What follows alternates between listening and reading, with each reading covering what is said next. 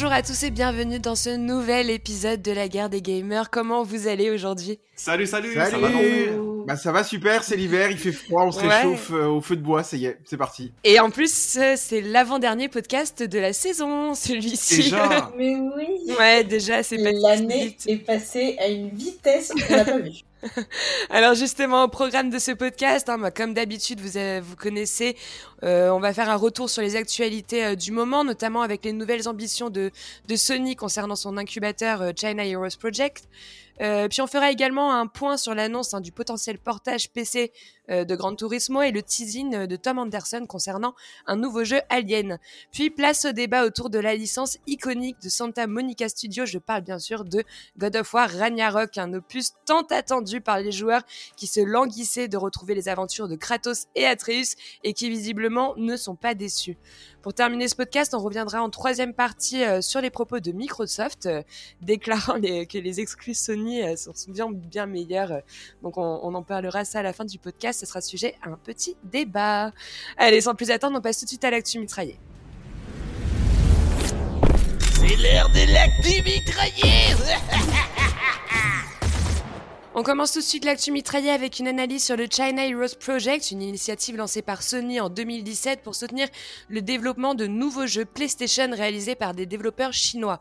Alors par ce projet, Sony s'engage à développer les studios indépendants chinois en créant des jeux à succès dans le monde entier, surtout grâce à leur force de frappe commerciale. Avec ce programme d'incubation, on a 17 jeux au total qui ont été pris en charge et 7 jeux ont été lancés, comme dernièrement vous avez pu voir des trailers de Lost Soul Asile et Convalaria qui sortiront prochainement. Aujourd'hui, Sony annonce qu'il relance son programme avec force, avec 10 nouveaux titres qui auront le droit cette fois-ci à des équipes de soutien, hein, contrairement aux précédents, et surtout un investissement de plus d'un million de won qui fait à peu près euh, euh, 140 000 dollars. hein. Le but étant de toujours faire grandir et connaître la créativité chinoise dans le monde entier. Moi, écoute, euh, je suis ravie de voir qu'on donne de la chance aux petits studios de se lancer. J'ai hâte de voir euh, ce que ces initiatives euh, vont donner et lorsqu'elles vont, je l'espère, un jour arriver en France, parce qu'on a déjà la chance d'avoir des incubateurs, je pense notamment à Let's Go, Pleine Image, etc. Et j'espère qu'un jour, on offrira la chance d'avoir des aides comme ça euh, à tous les petits studios qui ont sûrement énormément de potentiel.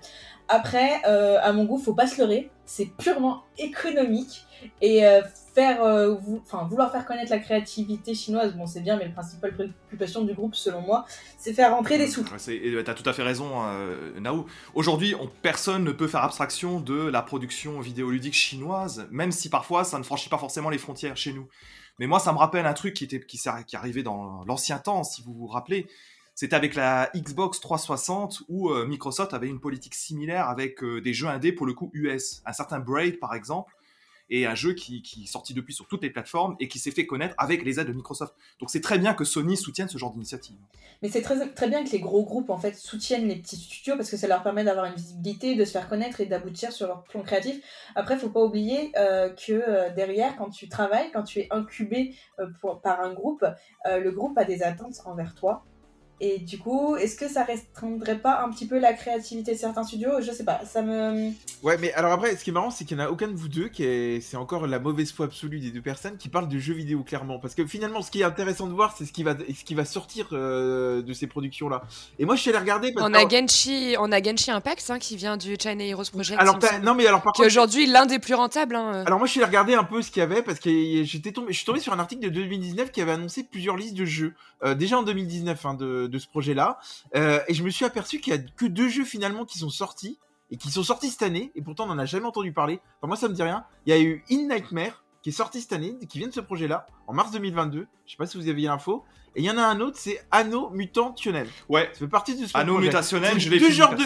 Je l'ai fini sur PC. Voilà. Et Alors c'est deux jeux qui viennent de ce projet-là donc Je ne savais pas qu'il venait de ce projet, pour être franc. eh, eh bah et voilà, c'est pour ça que moi je me renseigne, monsieur. Bah, c'est- Et- Moi, et- je suis content que pour une fois, tu cites un indé. Voilà, et pour le coup, je suis allé regarder un peu les notes des jeux parce qu'honnêtement, je les ai pas fait. Et bah, c'est pas folichon, hein. Les jeux euh, sont pas super. Il y a beaucoup de problèmes de, de gameplay, etc. Donc, ça fait un peu peur pour la suite. c'est peut-être justement pour ça, peut-être qu'ils revoient leur programme programme d'accompagnement euh, sur euh, cette troisième saison. hein, je crois que c'est pour le Ouais, mais là, ce qui serait bien, euh, relais qu'ils prennent. ce qui serait bien, c'est comme euh, il y a un soutien de PlayStation, c'est qu'il y a un soutien surtout publicitaire. Par exemple, regardez les deux jeux dont Mais c'est le, c'est le but premier, et là on commence à en voir pas mal. Euh, Moi je j'avais pas connaissance de ce projet auparavant, et là je trouve qu'on en entend quand même pas mal parler sur les réseaux aujourd'hui. Ouais, mais pour euh, regarder par exemple ces deux jeux-là dont je viens de citer, personne n'en a parlé au mois de mars. Enfin, ça vous dit rien quoi. Alors c'est deux jeux qui sont sortis. Non, mais Convalaria et, sous la, et euh, Lost sous l'asile, euh, là euh, tout le monde en, en parle. Enfin, Anno. Mutationem, néanmoins, euh, ça a été, si je ne m'abuse, ça a été testé par plusieurs sites euh, français importants, dont euh, jv.com. Mais Euh, alors par exemple, pour euh, rebondir sur ce que tu dis, JV.com a pas testé In-Nightmare, le test n'y est pas. Et ça, ça, me, ça, ça me dit rien du tout.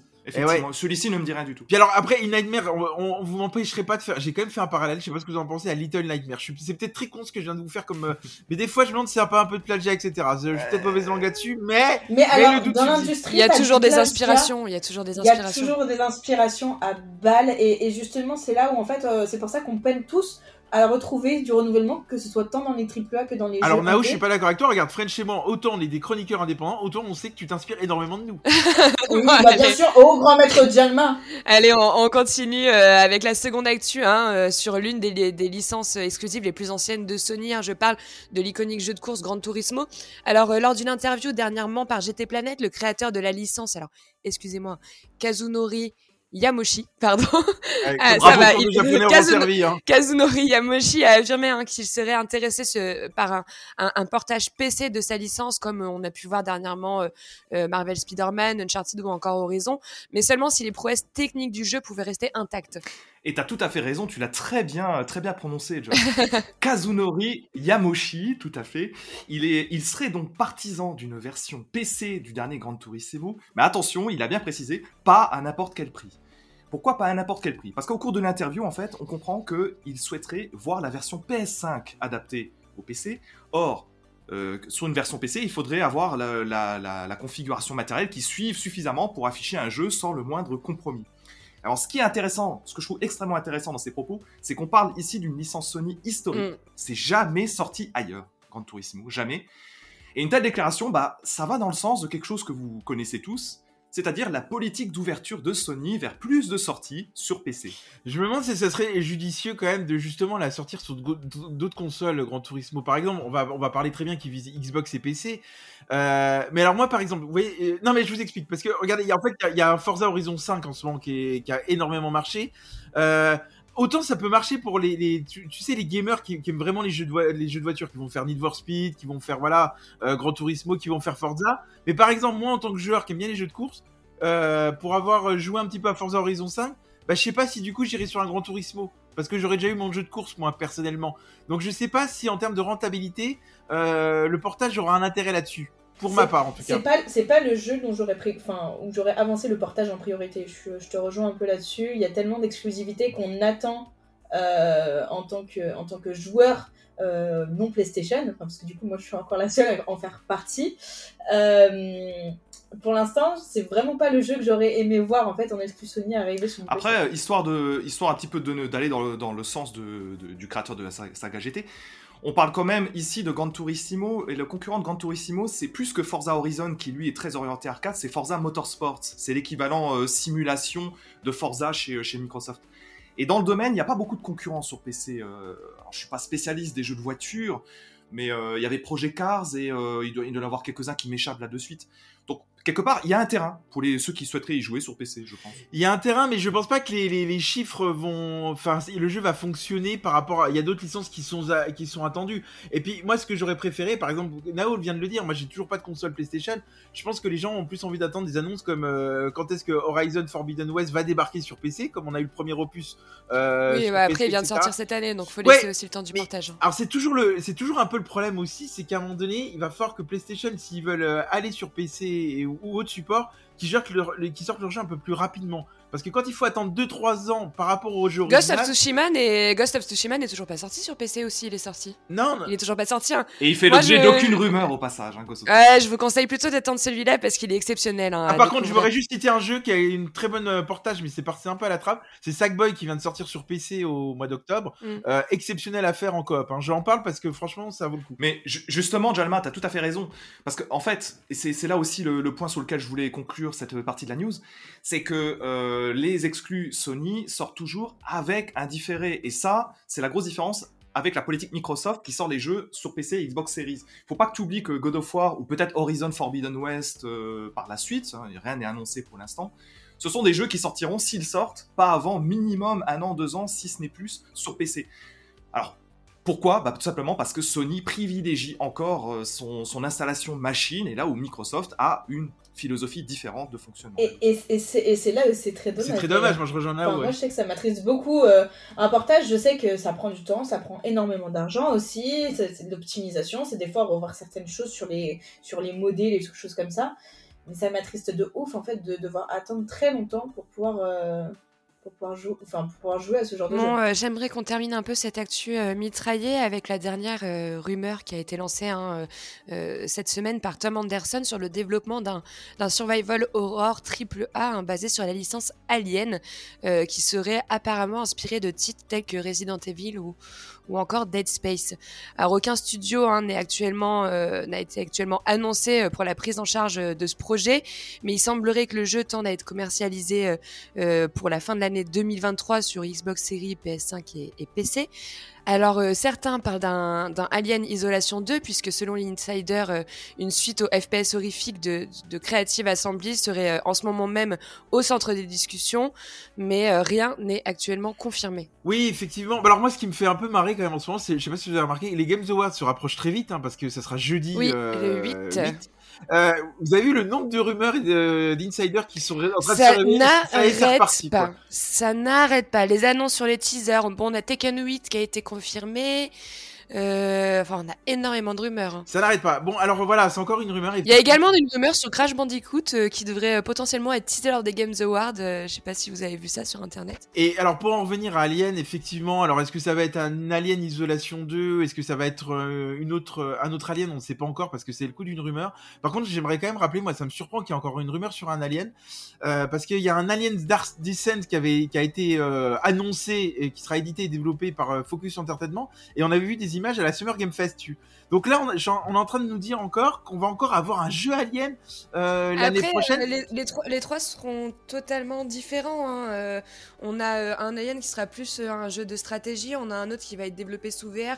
D'ailleurs, beaucoup sont un peu mitigés avec ce studio, mais je pense qu'il n'y a rien à voir entre les trois aliens. hein. Celui-ci, je pense que ça va être un gros blockbuster, un, un triple A qui va faire sensation. Ouais, mais tu sais, déjà, c'est un peu comme quand tu vas au McDo. Au bout d'un moment, t'en as marre, on te connaît de, de, commander des Big Mac chaque semaine, tu vois. Alors que par exemple, le Mac Baguette qui se fait plus rare, quand t'arrives à en avoir, t'es content. C'est le même en principe. En tout cas, je me lasse pas des nuggets. Voilà, voilà. Bah, tu vois, le jeu vidéo, c'est même pas, c'est pareil. Ça aurait peut-être été bien de sortir un Alien euh, cette année que d'en sortir deux, trois, ou si ce n'est plus d'ailleurs, on sait jamais. Bah, euh... c'est pour ça. Tu dis ça alors que le mec, c'est un consommateur. De ouf. Et non, et... le mec qui parle de non, ça. puis quoi. pour faire le parallèle aussi en ce moment avec le McDo, vous allez comprendre et les Big Mac. Euh, vous allez dire, mais où est-ce qu'il il va en venir? Mais vous allez comprendre, c'est qu'en ce moment, entre les jeux euh, horrifiques qui se passent dans, dans l'espace ou etc. Là, ouais. on en la peut SF, plus quoi. La SF horreur, on en a eu beaucoup. Là, on a The Callisto euh, Protocol qui vient de sortir, euh, qui vient de sortir le 2 décembre. On a un remake de Dead Space qui arrive. Maintenant, on, a, on nous annonce deux jeux aliens. Euh, ouais, ça fait beaucoup quand même à un moment donné. J'ai envie de dire, les gars, vous voulez pas vous renouveler, euh, proposer de l'inédit un petit le peu problème, euh, Le problème est que avec la SF, tu n'as pas de contraintes comme tu pourrais avoir sur des jeux euh, autres. C'est-à-dire que, en fait, quand tu fais de la SF, tu n'es pas obligé de te dire que tu dois adapter ton gameplay à ton environnement parce que tu cherches un réalisme par rapport à l'histoire, par rapport à la temporalité et des choses comme ça. Donc, en fait, c'est pour ça parce qu'ils ont une plus grosse liberté qu'ils font beaucoup de SF. C'est un effet de mode et ça. Ouais, mais moi je regrette un peu ces effets de mode dans le jeu vidéo. Ça serait bien qu'on ait plus de, de, de, variété, etc. Et des fois, c'est vraiment, il y a des effets en ce moment, je trouve. Bah, quand quelque Beaucoup. chose marche, euh, ils en font à fond. On voit la SF, on voit avec l'univers japonisant, on voit avec tout ça en ce moment. On a Horrible, pareil, on, on, a que ça et c'est redondant. Moi, je, je, veux de la nouveauté. C'est vrai que tu, vous avez tout à fait raison, mais de toute façon, et c'est vrai que peut-être que ça va être compliqué pour certains jeux parce que euh, Starfield, que tu chéris tant, euh, Janma, il est quand même prévu pour une sortie en 2023. C'est pas un jeu horrifique, attention. C'est pas un jeu horrifique, mais c'est un jeu dans l'espace. Et quelque part, cette saturation de propositions dans l'espace, est-ce que ça aura un impact pour certains jeux? C'est pas la même situation, je le rapprocherais plus d'un Mass Effect que, que d'un jeu d'horreur. Oui, possible, mais ça reste un l'espace. Qui d'ailleurs, Mass Effect va être disponible ce mois-ci euh, sur le PS Store pour tous ceux qui ah, l'ont. C'est une bonne nouvelle, ça. Très belle annonce. Ça, en jeu gratuit parmi les abonnés, ça, ça c'est bien ça. Hein. Oui, tout ouais. à fait. Allez, on clôture tout de suite cette actu mitraillée, on passe au clash du mois.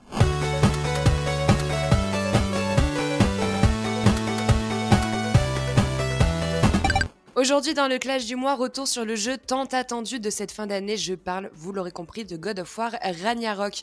Alors, c'était il y a maintenant 4 ans, en 2018, euh, euh, que le reboot de Santa Monica Studio avait fait euh, l'effet d'une gigantesque gifle en réinventant totalement la licence God of War qu'on pensait euh, enterrée depuis bien des années. Alors avec l'opus euh, Ragnarok, cette fois-ci, il n'y a clairement pas euh, l'ambition d'innover hein, sur celui-ci, mais d'aller plus non. loin dans l'histoire. L'innovation, clairement pas. Ah, oui. Jalma. Mais d'aller plus loin dans l'histoire et de développer davantage le lore du jeu euh, qui n'est pas à démériter, Jalma. Alors, je vais vous laisser tout de suite avec l'histoire et on va, je vais donner la parole à, à- à French. Et en effet, God of War Ragnarok, s'il y a une chose qui est sûre, c'est que ça se place dans la continuité. Oui.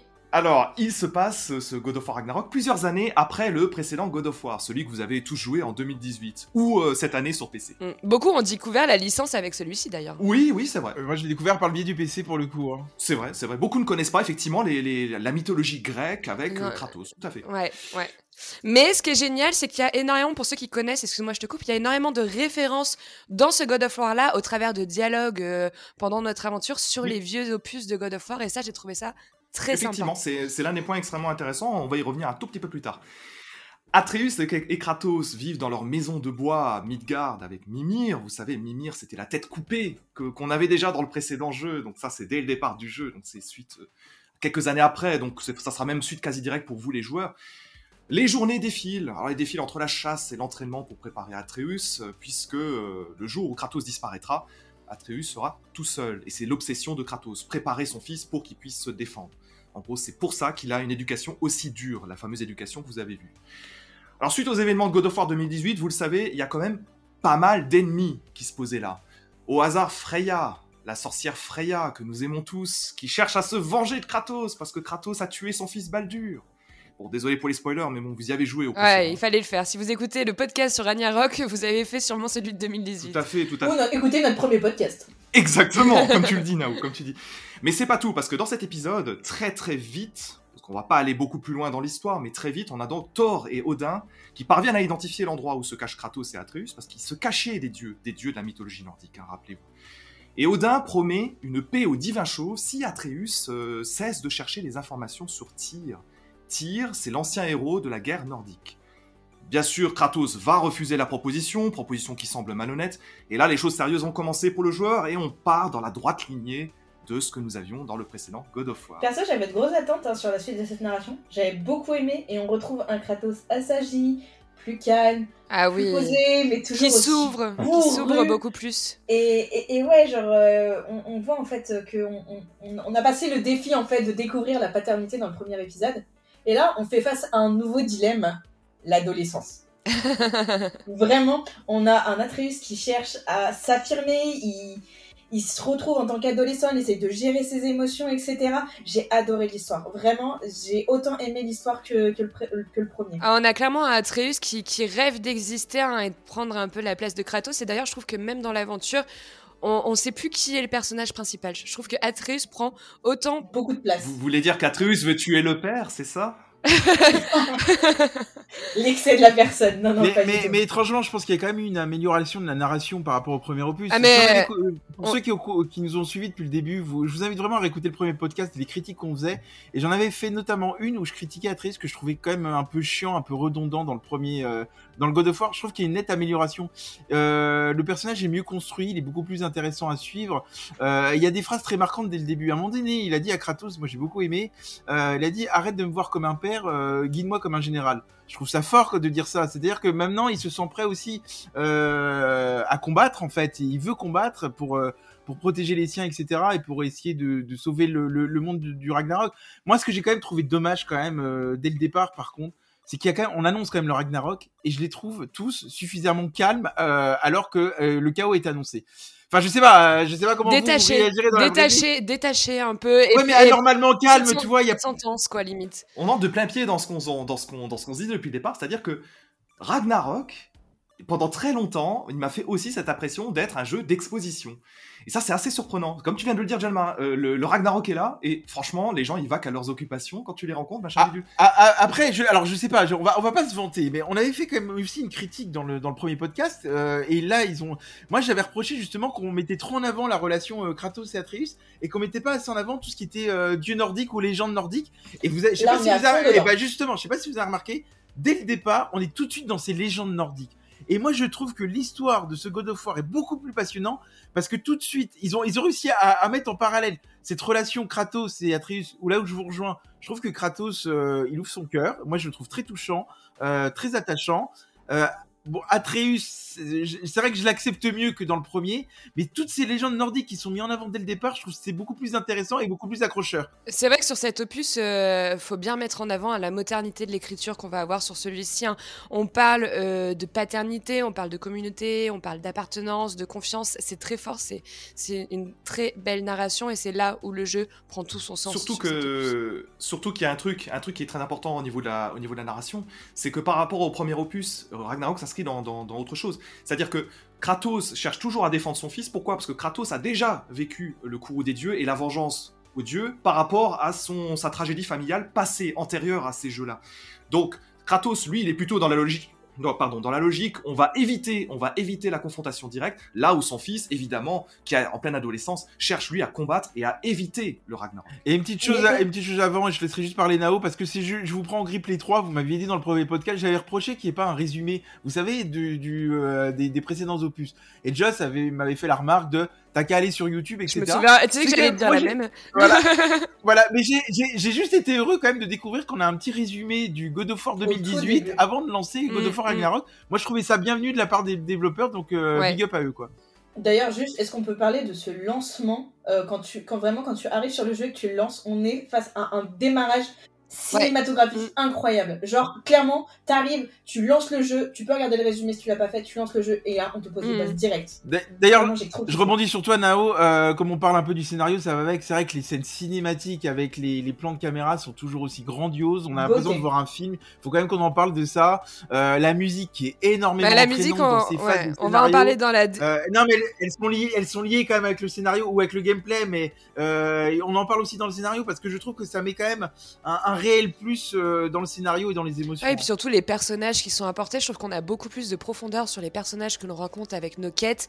Et ça, je, je- je trouve ça, je trouve ça génial. Et puis les dialogues euh, sont vraiment top dans ce Ragnarok. Ils sont, euh, c'est un bonheur à écouter lors des, des Alors un, petit défaut, un petit défaut, je trouve qu'il y a quand même, beau- moi je, termine là-dessus. Il y a beaucoup quand même de, de dialogues, je trouve. Par exemple, quand t'es en phase de gameplay, moi personnellement j'ai des fois du mal à écouter, à suivre, à combattre en même temps ou à explorer. Euh, des fois il y en a peut-être un poil trop quand même. Bon, s'il vous plaît, j'aimerais qu'on parle un peu euh, de la DA qui, euh, bah, sur cet opus, hein, moi je trouve est, une vraie claque hein, parce que contrairement à celui de 2018, là on se contente pas de revisiter les mêmes environnements, on en découvre tout au long de l'aventure des environnements vraiment vastes et divers. Enfin, je dis vaste, mais si ça reste couloir, on a tellement une sensation de grandeur euh, à chaque fois qu'on arrive dans une map.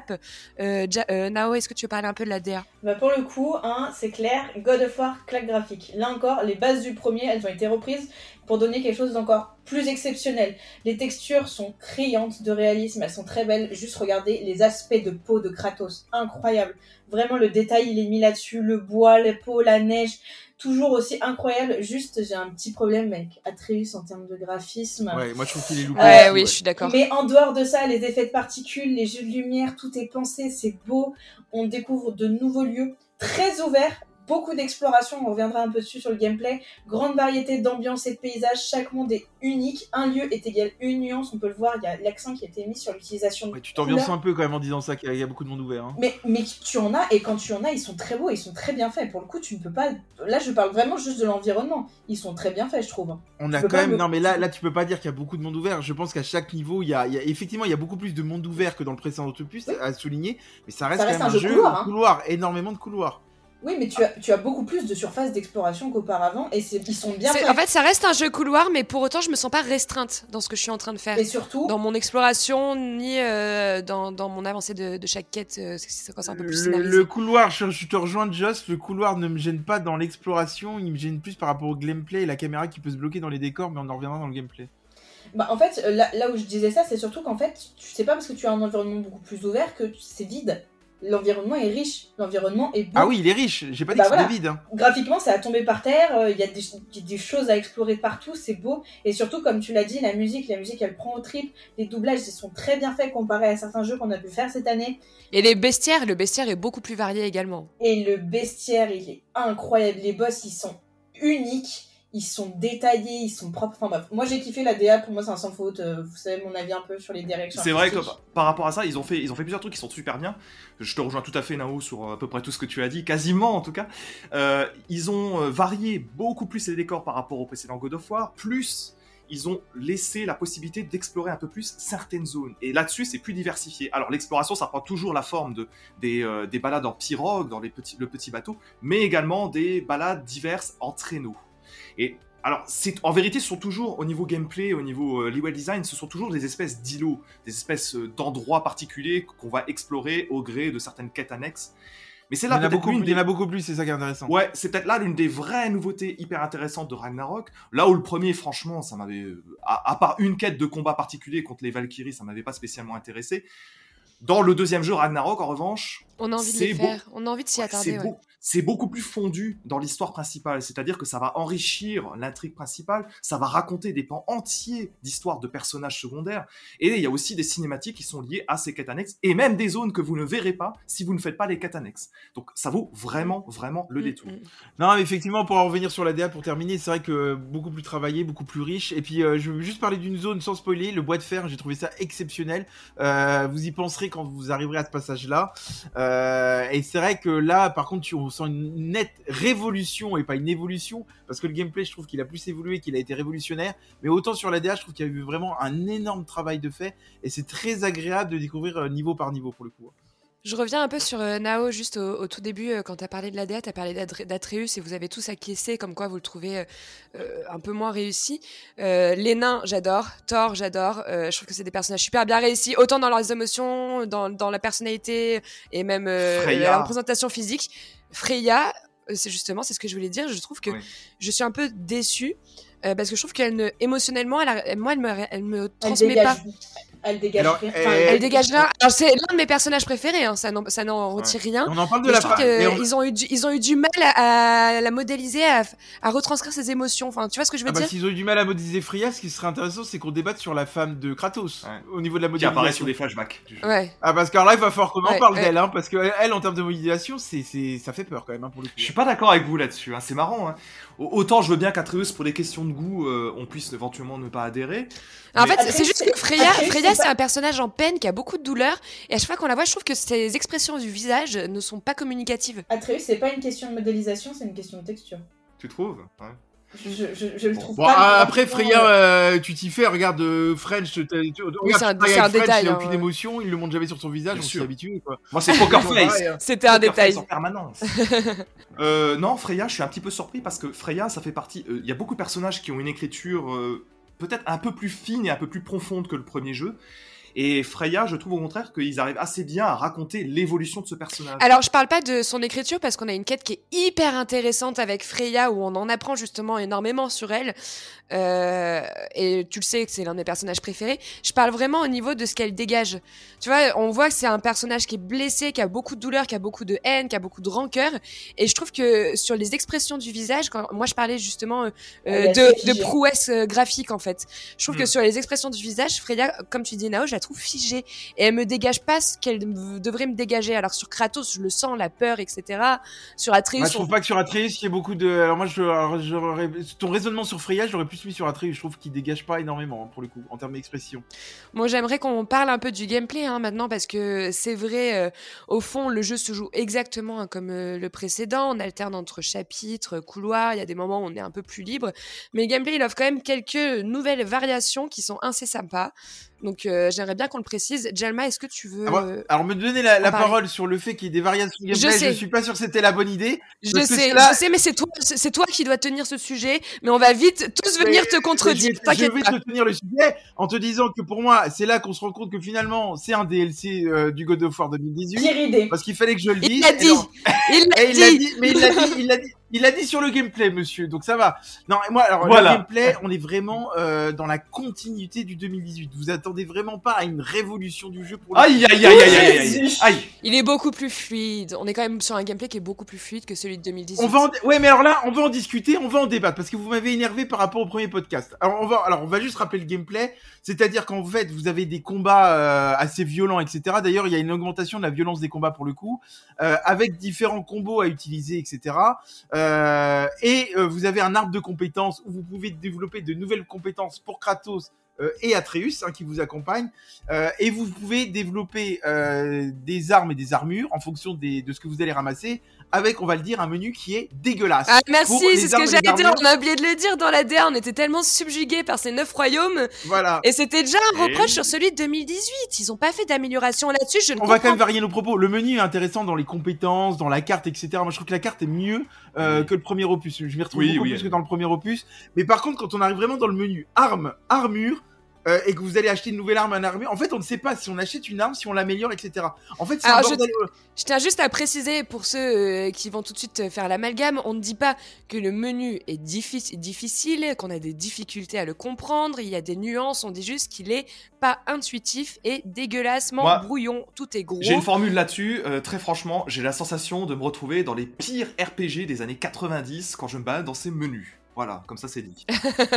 Bon voilà, l'aparté menu est fait, on retourne sur le gameplay de Jalma, je te laisse terminer. Après, pour en revenir au gameplay, effectivement, vous aviez dit dans le premier podcast, je me souviens, euh, moi j'avais dit, putain, je trouve que Kratos, il est lourdeau, etc. Il a du mal à se déplacer. Et comme moi, j'ai pris la difficulté la plus dure, euh, je peux vous dire que je me suis pris des tanites. Là on retrouve un Kratos répondu- comme dans le premier, hein, dans les non. premiers opus, Mais hein, vous, hein. ouais, mais vous m'aviez tous répondu à l'époque, oui, mais tu comprends, Jalma, Kratos a vieilli, C'est ce avez vrai. voulu mettre en un avant. C'est quand même marrant, Il est c'est quand même marrant parce que, voilà, ce qui est quand même marrant, c'est que le jeu se passe quelques années après, donc Kratos a encore vieilli. Et, parallèlement, je trouve que c'est beaucoup plus fluide le gameplay. Euh, là, je joue toujours avec le même niveau de difficulté, mais je que je trouve que Kratos, ils ont amélioré la fluidité, ouais. euh, etc. Je trouve que, ouais, il se Quand même, déplace un ouais. peu plus facilement. Je rencontre quand même moins de difficultés dans les esquives, etc. Donc maintenant, j'attends vos explications. Il est plus vieux, gameplay plus fluide. Ah, Tout simplement, tout Santa Monica a écouté les joueurs sur les mauvais points. voilà. Parce que ça a été aussi une reproche hein, du premier, un Kratos très fermé, euh, très froid, très lourdeau, et euh, je pense qu'ils ont voulu un peu euh, pallier à ça. Non. Pa- pareil, un truc dont je veux parler, après je laisse parler Nao promis, euh, la caméra qui se bloque dans les effets couloirs et quand tu joues en difficile c'est insupportable quand les ennemis t'arrivent derrière. Certes, ils ont trouvé des petites astuces où t'entends tes PNJ qui te disent attention ça arrive et t'as effectivement une grosse bande rouge qui te marque attention, mais malgré tout, euh, quand t'es dans le, dans le feu de l'action, t'as du mal à voir quand les ennemis arrivent derrière, c'est un peu chiant. Alors, écoute, euh, je vais déjà te répondre sur ce que tu as dit au départ de ton, on va de ton DLC. Pour succéder à un tel mastodonte qu'ont été les premiers, les précédents opus de Code of War, il y a deux solutions possibles. Soit tu renverses la table pour ouvrir quelque chose de totalement nouveau aux joueurs, soit tu reprends ce qui a été fait et tu améliores la formule. Là, c'est la deuxième option qui a été choisie. Le rythme de gameplay, il est beaucoup mieux. On mêle habilement combat, exploration, moment un peu montagne russe, on prend du plaisir à découvrir les niveaux. Et tu en as parlé et tu, tu as parlé des combats. Il faut revenir sur ce que sont les combats maintenant comparé au, pre- au premier opus. Et puis, Si toi, les combats sont. si toi tu ne vois pas la différence, je t'invite réellement à refaire le premier pour voir si tu n'as pas Marrant, vu je de l'ai fait au mois différence. de janvier, donc Et il est ben, encore et bien alors récent, justement, refais-le l'un après l'autre. Moi, il faut quand même dire la vérité sur ce Ragnarok. On a quand même énormément de features qui ont été ajoutées grâce à des protagonistes. Euh, Il y a quand même une variation. On peut pas dire que le gameplay soit similaire. Et en plus, ce gameplay était déjà bon à la base. Je veux dire, les combats, ils demandent quand même en permanence de varier les approches euh, en, en fonction de ton ennemi qu'on a, parce que tu l'as pas précisé, mais on va avoir quand même des techniques de glace, des techniques de feu. Donc, il faut pouvoir quand même allier un peu tout ça. Mais ça, c'était, sensiblement, effectivement, euh, les techniques de feu et, et, euh, de feu et glace que tu, que tu cites.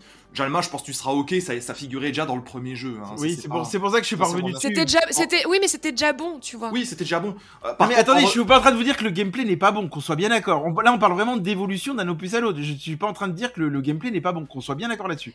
Il y a une légère évolution. Moi, je vois de On l'évolution. n'y a pas Je d'évolution. peux pas. Moi, c'est c'est aussi le terme de DLC, même DLC gameplay qui, m'embête un petit peu par rapport à beaucoup de suites, parce que Ici, pour prendre quand même deux, deux points tout, tout rapides, euh, on a quand même euh, une, une gestion de, de, de, de la hauteur qui est beaucoup plus intéressante dans ce God of War. C'est-à-dire qu'on a et en Beaucoup particulier- d'ennemis en hauteur et. et en particulier les décors de la jungle où on, a, on joue énormément sur les différentes hauteurs avec des moyens de, de monter en hauteur très très vite et compagnie. Ça, c'est quand même une, une nouveauté qui est louable. Et il y en a une deuxième aussi, sans vouloir trop en parler. Il y a une ultime arme qui existe au sein du jeu, qui apparaît de manière assez tardive dans le jeu. Oui, et qui mais voilà, modifie justement, la c'est bien que perception là-dessus. Mais c'est bien que t'ailles là-dessus parce que je regrette justement qu'il n'y ait pas de nouvelles armes. On retourne avec les armes du premier opus. Mais ça a été les. Mais, mais, Il- mais, il- mais c'est pas que du premier opus, c'est même des toutes premières licences, ce sont les armes de Kratos oui, en fait. oui, mais regardez, regardez. Non, mais à un moment donné, tu sais pourquoi je dis tout ça? Parce que j'ai l'impression qu'en fait, je me demande si Santa Monica n'écoute pas nos podcasts de manière discrète. Parce que, en fait, on avait fait, on avait, on avait fait, on avait fait d'autres critiques sur le gameplay du premier qui a évolué. Vous l'avez dit tout à l'heure, j'en reviens dessus. On, avait reproché dans le premier podcast que ça manquait de variation dans le, dans le bestiaire. Or, il y a beaucoup plus de variété de bestiaire. Je trouve que le bestiaire est plus intéressant. On avait dit dans le premier podcast que ça manquait de boss. Là, pour le coup, dès le début, on a beaucoup de boss. Moi, je trouve ça super intéressant. Des boss euh, aussi avec leur personnalité, c'est cool. Euh, c'est pour ça que je réclame en fait des, des nouvelles. Moi, j'avais fait un reproche dans le premier, je sais pas si vous vous souvenez, et là, ils l'ont corrigé aussi. Je vous avais dit, vous vous souvenez quand vous développez vos armes euh, vos, et vos armures, euh, à un moment donné, quand vous en trouvez des nouvelles, ça, ça valait pas de coup de mettre les nouvelles parce que vous avez tellement développé les anciennes. Si au Ouais, mais euh, sauf non, que là, si. sauf que là, justement, ils ont été malins. Quand tu fais vraiment les quêtes secondaires, tu retrouves des nouvelles armures, Oui. mais qui cette Mm. fois ont des meilleurs niveaux que celles que tu Oui. possèdes, même améliorées. C'est vrai, Et ça, c'est bien pensé, alors que c'était pas le cas dans le premier opus. Donc, vous voyez, ils ont quand même euh, corrigé le tir sur certains points, quoi. Mais Après, au niveau, au niveau des. Je pense que t'as pas poussé, je sais pas exactement où t'en es, mais je pense que t'as pas. Ah, eu- mais moi, je. Euh, ah, je- euh, French, French parle de la toute dernière arme pour Kratos, mais t'as encore des nouvelles couches de gameplay qui vont être apportées de Jalma et j'ai pas trop envie de te le dire pour pas te spoiler. Ah, mais alors, je les mais ai vus, les nouvelles de également- gameplay. Non, non, non, tu... c'est dur d'en parler sans spoil. Alors, mais même un avec Atreus, tu vas avoir certaines variations qui vont arriver. Ah oui, oui, oui, c'est vrai. Voilà, tu vois de ce que je veux dire. Oui, oui. Et, qui sont et qui sont très sympas. En fait, ce qu'il faut savoir, c'est que euh, God of War, faut prendre son temps. C'est un jeu qui va Bien sûr. euh, bien en sûr. croissance et tout va être apporté petit à petit au cours de ton aventure. Et c'est vrai que si tu en es, je sais pas, Jamat, tu dois être à une 15 heures de jeu, à 15 heures de jeu à Oh, peu bien près. plus, bien plus, ma grande. Mais, je, mais je vais, te- Bah, je vais juste terminer T'as vraiment truc. pas tout vu, quoi. Alors, je vais te dire un truc quand même, parce que vous m'aviez dit aussi derrière, derrière- derrière- et moi je m'arrêterai là-dessus parce que j'aurais tout dit autour de ce DLC.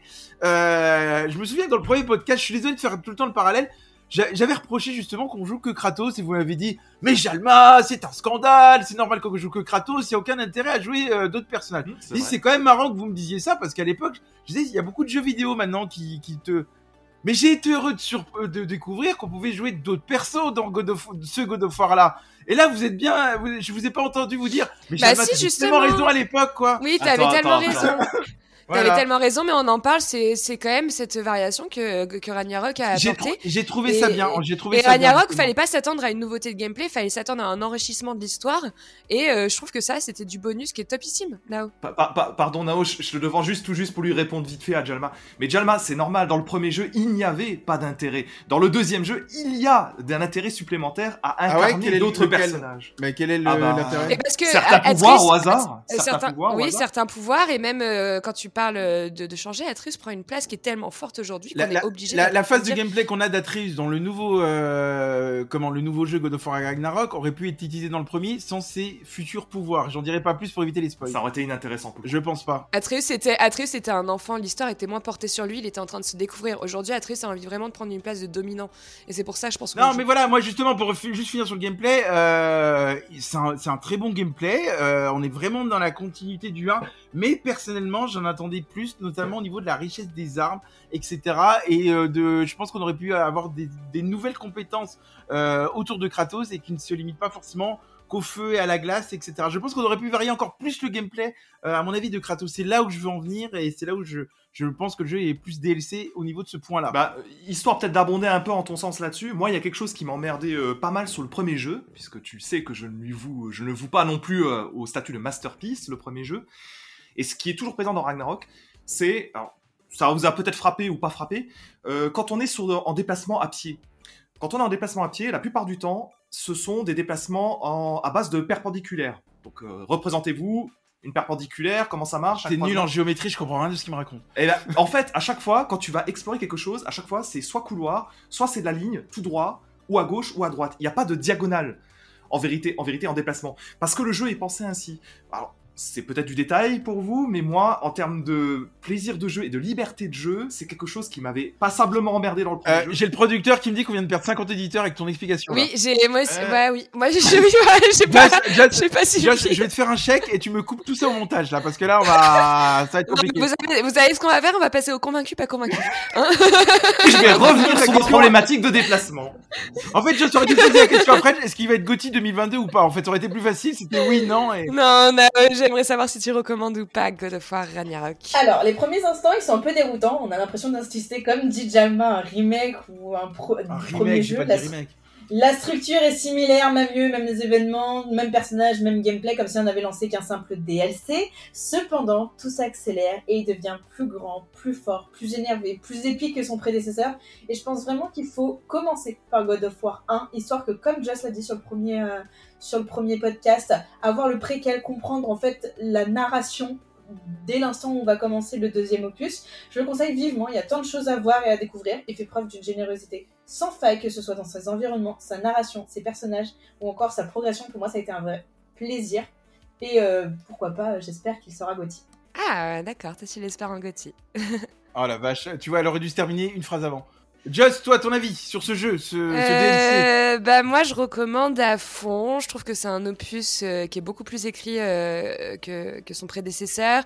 Euh, il aligne des séquences choc avec un scénario dense euh, et lourd en émotions surtout. Je précise euh, quand même, euh, comme je vous ai dit euh, juste avant, euh, qu'il faut prendre en compte que dans Ragnarok euh, tout va crescendo, l'histoire comme le gameplay. Alors faut vraiment pas s'arrêter aux premières heures du jeu euh, parce que jusqu'au dernier instant hein, de votre voyage, vous allez avoir une réelle montée en puissance et ça va être que du kiff. Donc moi je vous le recommande, allez-y. Euh, Jalma Euh, et ben, malgré mes critiques, je vais quand même vous révéler qu'il est dans mon top 3 de cette année. Donc, comme quoi, j'ai bien aimé God of War, malgré les critiques vives que j'ai à son égard. Euh, donc, je le recommande si vous avez bien aimé le premier opus, parce qu'au moins, vous allez connaître la, suite de l'histoire. Moi, c'est aussi pour ça que je l'ai acheté. Euh, bon courage pour trouver une PS5, hein, on va quand même le signaler. Parce Vous avez la mine de PS5 rien, avec le pack God of War. On en a croisé là, pour le- avec le micro-trottoir avec Nao euh, que vous verrez sur Twitch euh, le 15 décembre. Voilà. Euh, on en a croisé alors, der- le pack. der- der- dernière critique et je laisserai finir French. Euh, je pense que euh, autant j'avais critiqué dans le premier podcast le fait qu'il avait été GOTY 2018, souvenez-vous le God of War là. Je pense que euh, ce jeu-là euh, aurait plus mérité d'être GOTY que l'était son prédécesseur. Mais je reste persuadé que ça sera Elden Ring cette année. Et toi, T'as French peut-être pas tort, Jalma. Effectivement, peut-être que Ragnarok mériterait plus que God of War 2018. Ça, c'est c'est vrai. On peut garder ça en tête. Bon, moi, moi Ragnarok, je, le- je le recommande. Je le recommande plutôt, oui. C'est un peu le blockbuster rêvé de cette fin d'année, quoi. C'est le, bang, le banger de la PS4. Euh, Pourquoi je dis banger de la Le PS4 banger. Pourquoi je dis le banger? Le banger de la PS4 Et lui, il a cru qu'on était diffusé aux États-Unis, quoi. Mais parce, que, parce, que, euh, parce que moi je travaille avec des jeunes, euh, contrairement à toi, Jalma, tu t'habitues aux vieux. Mais le non, mais pourquoi je dis PS4 Bah tout simplement parce que le jeu profite de raffinements techniques sur la version PS5, mais il ne faut pas oublier que c'est d'abord une super production PS4. Et c'est peut-être ça moi qui me me- m'ennuie un petit peu, parce que Chafouine.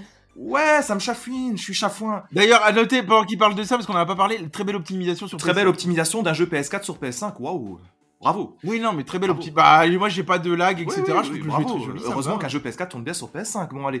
Un titre qui, pour moi, c'est un titre qui sublime beaucoup sa formule la mauvaise de TPS. Action.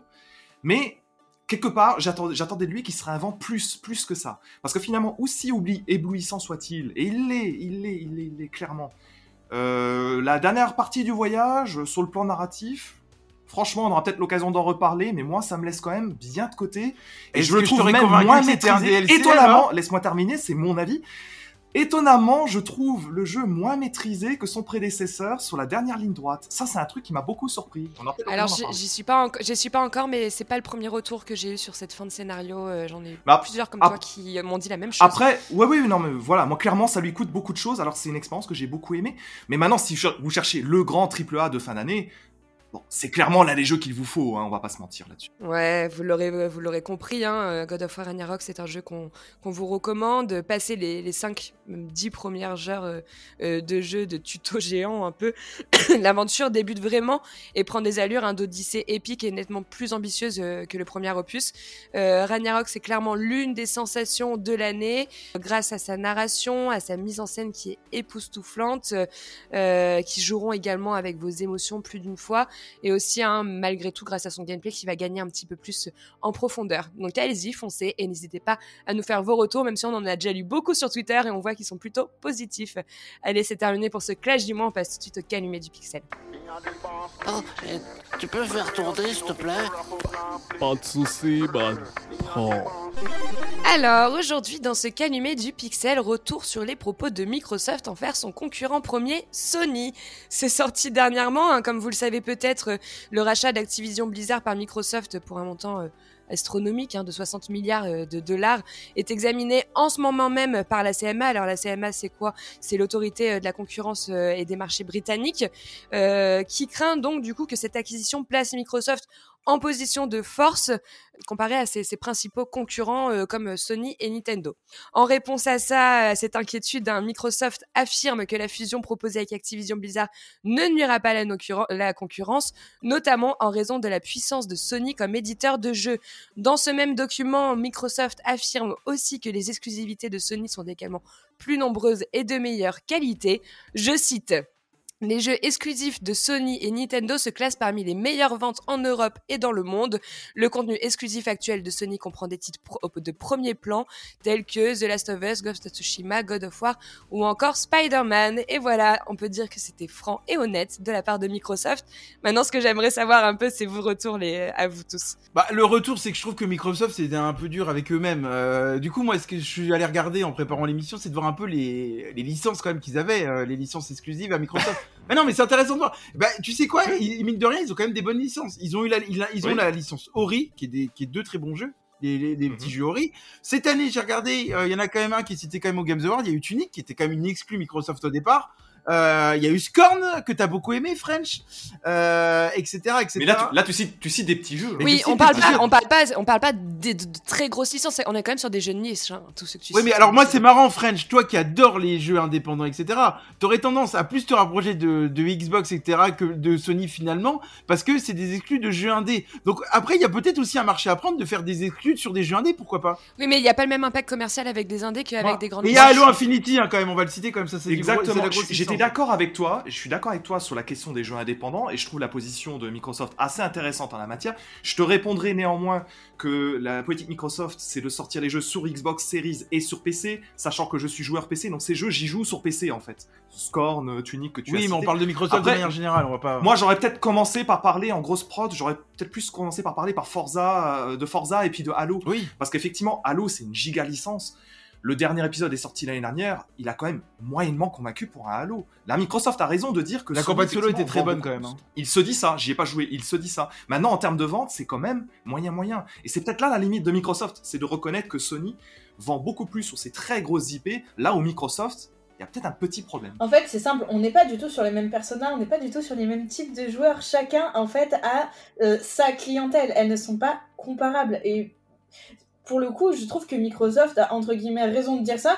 Et d'un autre côté, je suis désolée, mais Microsoft ne va pas dire à, justement, la CMA, euh, ouais, en fait, on va être des concurrents hyper balèzes, du coup, euh, on va se mettre les pieds en travers euh, de, de, de, de toute réussite commerciale en disant, ouais, en fait, on va, on va concrètement et politiquement correct, on va vous niquer, Bah, il faut un peu les moins moins, hein. on est plus petit que vous. bien sûr. Ce qui est archi faux au passage.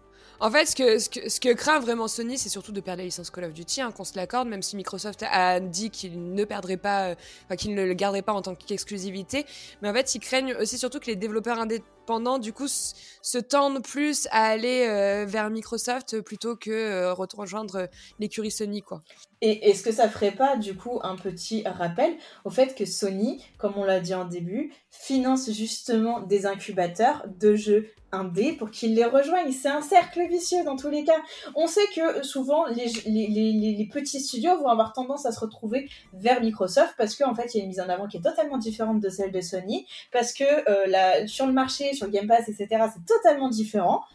C'est tout en fait, tu n'atteins pas du tout les mêmes types de joueurs, donc pour moi c'est pas comparable je enfin j'arrive à comprendre la crainte de Sony mais il c'est à un moment donné en fait ça- il y aura l'impact il sera moindre je Ouais, pense mais à un moment donné aussi, là, il y a, il y a- il y a un truc qui, vous oubliez, je pense, hein, euh, vous tous à chaque fois. Je me demande si vous êtes des commerciaux ou des vrais joueurs. Alors, moi, je vous vite, par contre, hein, on est un peu matin, Qui date de ce matin.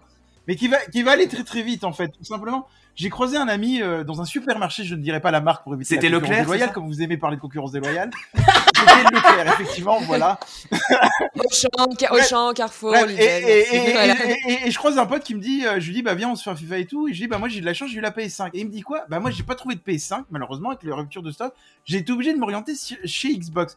Et en fait, je me suis aperçu d'un truc, c'est qu'il y en a plein, comme ils n'ont pas trouvé de, de PS5 cette année pour jouer aux exclus PlayStation et ils le regrettent, ils se sont orientés vers Xbox.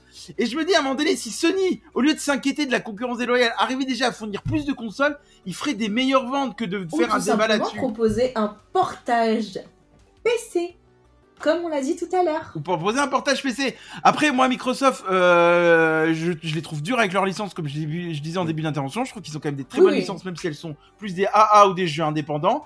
Euh, Il y en a deux cette année, euh, voilà, qu'on a, qu'on a cité. Euh, après, Microsoft, ils ont misé sur un truc où ils ont énormément de retard par rapport à Sony, c'est sur le Game Pass. Parce que Sony, avec son PlayStation Store ou toutes les propositions, n'arrive pas à concurrencer le Game Pass de Microsoft, qui est Ah très, bah en très tout bon, hein. cas, euh, là, ce qui est génial, c'est qu'avec ses rachats, euh, Nao Ah bah oui. euh, va être super excité parce que le catalogue du, du Xbox Game Pass, lui, va max. s'étoffer. Donc ça, c'est une bonne nouvelle pour Nao. Par contre, et on peut juste parler les gars parce qu'ils ont cité Nintendo. On en parle de Nintendo avec le- les licences de Nintendo. Ah bah c'est sûr que Nintendo c'est quoi? Nouvelle console. Allez, qu'est-ce qu'on fait? Un nouveau Zelda, un nouveau Mario, Un nouveau Mario, Mario. Kart. et hop, on va laisser peser. C'était pour être poli qu'ils ont mis euh, Nintendo dans leur euh, site. Nintendo n'a rien à craindre de personne parce qu'en fait, on n'est pas du tout Non. sur la même niche. Il y en a qui regrettent chez Non. Nintendo qu'il n'y ait pas des nouvelles licences et que ça fait bien longtemps qu'on n'a pas eu de nouvelles Nintendo, licences. hein. c'est quand même assez dingue. C'est qu'en fait, ils tournent quand même avec des IP qui sont hyper connus et essorés depuis des dizaines d'années, et ils arrivent toujours à marcher. Je, je le dis d'autant plus que, par exemple, pour les fans de Pokémon, le dernier Pokémon sorti est sorti dans un état catastrophique sur le plan technique. Oh Et mal- Il y a une mise à jour, il y a une mise à jour Et qui mal- arrive là. Ils ont fait, oui, ils ont il y fait a une mise à jour. catastrophe. Effectivement, il fallait la sortir. Une mise Mais- à jour catastrophe. Qu'est-ce que c'est que ce truc Une mise à jour pour rattraper, bien, pour rattraper la catastrophe. Ouais. Mais il n'empêche que les bugs sont toujours là et que malgré tout, les joueurs suivent. Donc ça, c'est toujours très fort. Mais Nintendo, c'est toujours à part. Nintendo, c'est un peu comme Apple. On peut sortir n'importe quel produit, on sait que ça va vendre et c'est complètement dingue. Maintenant, Dis le mec qui va quand même acheter Zelda l'année prochaine. Hein, mais bon. oui, parce, mais parce que Zelda, je trouve ça admirable. Ça veut pas dire que j'adore toutes les licences Nintendo, loin de là.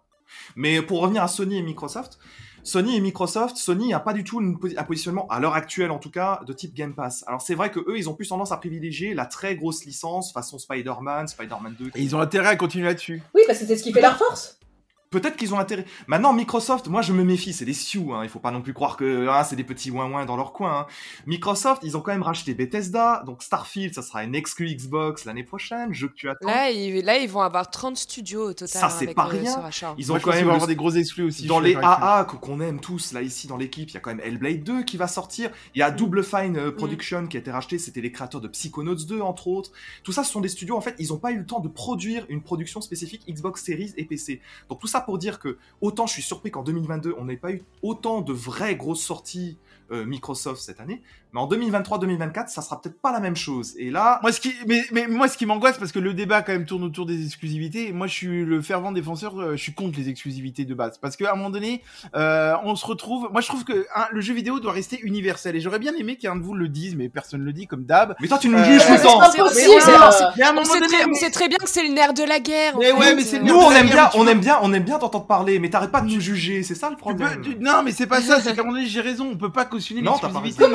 Bon jeu, mais un bon jeu vidéo doit être, pouvoir être joué, peu importe le support. Et je suis désolé. Moi, ça me gêne beaucoup les exclus. Mais regardez, pour les séries télé, c'est pareil. On se retrouve avec Netflix, Prime Video et, un- et ainsi de suite, ainsi de Ça suite. s'appelle la le- concurrence. Ouais, mais le, ouais, d'accord, c'est la concurrence, mais ton portefeuille, il en ressent. Et en ce moment, avec la crise économique qu'on vit, je suis pas sûr que les gens peuvent se permettre d'avoir une PlayStation 5, Mais une Xbox, une Mais Nintendo, eux etc., n'en ont rien à foutre. Mais oui, moi je te, je te rejoins, Jalma, mais justement tous ces grands, tous ces grands producteurs et ces grands studios sont pas là pour soulager mais- ton par... ils sont pas là pour soulager ton Eh portefeuille. ben, je suis hein, ils peut-être un utopiste, mais je suis contre les exclusivités. Je pense qu'il fallait bien que quelqu'un le dise. Il y en Mais a qui le veulent faire une révolution avec moi.